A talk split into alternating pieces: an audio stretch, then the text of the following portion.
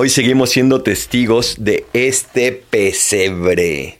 Seguimos siendo testigos y nos queremos asomar a Él, como por esta ventana, para poder descubrir cómo vivió esta sagrada familia estos momentos. ¿Se imaginan estos días después del nacimiento de Jesús? ¿Cómo habría estado José y María? ¿Cómo lo estarían viendo y cuidando a este niño Dios? ¿Qué le estarían diciendo? ¿Qué estarían haciendo con él? Seguramente contemplándolo desde el fondo del corazón y no entendiendo todavía qué significaba esto. ¿Cómo es posible que todo un Dios se haya hecho un niño tan pequeño como este?